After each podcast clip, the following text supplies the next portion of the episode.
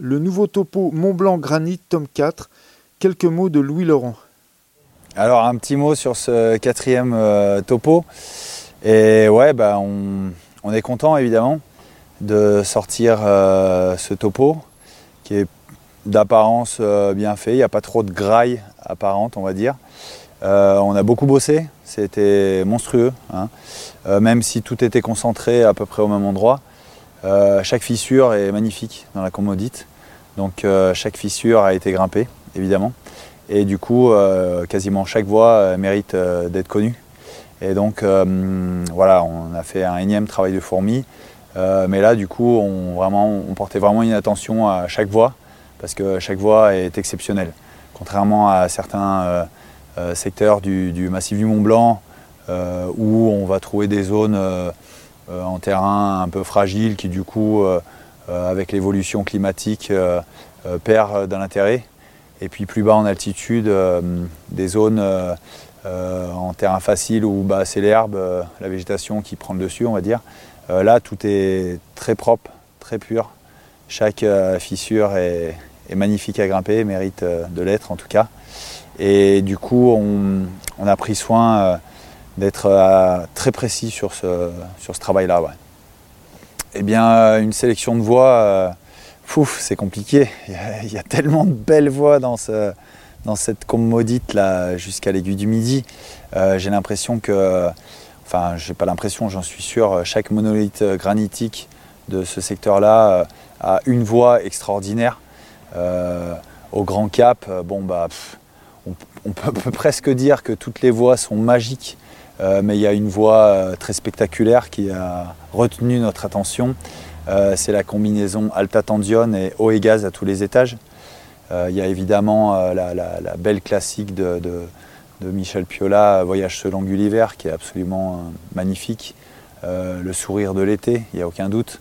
Et puis j'imagine, parce que je n'ai pas le niveau de grimper cette voie, que le trésor de Romain, qui est une combinaison de plusieurs voies, euh, pour, rester dans du, très difficile et aussi exceptionnel. Euh, à la chandelle, il y a l'indémodable Bonatti Tabou. Après, bah, du coup, on a, rafraîchi euh, un endroit, le clocher du Tacule, à côté du pilier rouge du clocher. Donc le pilier rouge du clocher, on allait faire la, voie Boivin, qui est une voie exceptionnelle. Il y en a plein d'autres autour qui sont très belles aussi.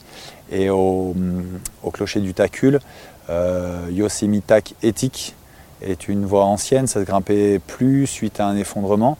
Euh, Francesco Civra Donna est allé euh, euh, rééquiper une partie de, cette voie. Et puis on est retourné pour faire l'intégralité de Yosemite Ketik, c'est magnifique. Fissurissime à gauche, c'est absolument exceptionnel, il ne faut pas rater ça. Et puis, bon, ben voilà, j'en passe et des meilleurs. Chaque, chaque monolithe a, sa petite perle, il n'y a aucun doute là-dessus. Eh ben, on est trois, euh, on est trois euh, co-auteurs. Hein. et du coup, euh, ben, on va sur le terrain au mieux. François et Julien font de leur mieux. personnellement, j'ai la chance d'avoir un, beau réseau de clients qui grimpent. Et du coup, ça me permet de mutualiser le, et du travail de guide et puis de la prise d'information. Et donc, ça ne suffit pas. Euh, les copains euh, qui vont grimper des voies à droite à gauche nous ramènent des infos. Euh, Giovanni Bassanini a été un peu l'ambassadeur de, Stopo dans le sens où il nous a énormément aiguillé sur la, qualité des itinéraires qu'il fallait absolument découvrir, grimper. Et puis les petites bidouilles qui permettent de, combiner une voie avec une autre, une voie et une autre permettant un bel enchaînement.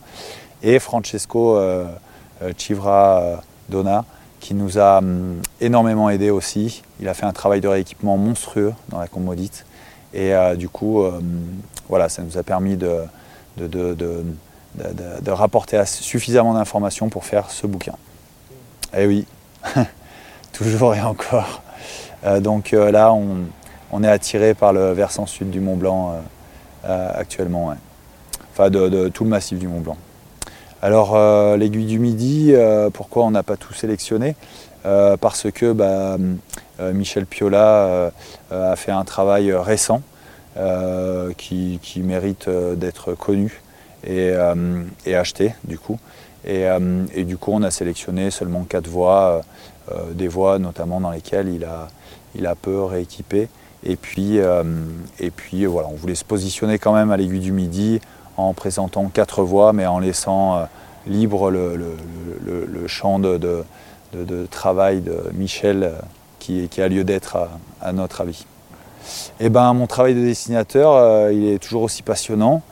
Euh, en fin de saison, euh, j'en ai marre, je suis fatigué, donc j'ai peu d'inspiration. quand je reprends la forme, eh bien, ça m'inspire toujours autant. c'est vraiment un boulot chronophage, mais du coup, bah, le résultat, bah, chaque année, je progresse chaque année. J'ai l'impression de faire des trucs qui sont de plus en plus euh, ressemblants euh, face à la réalité. Et, puis, bah, dans tous les cas, je fais de mon mieux. Quoi.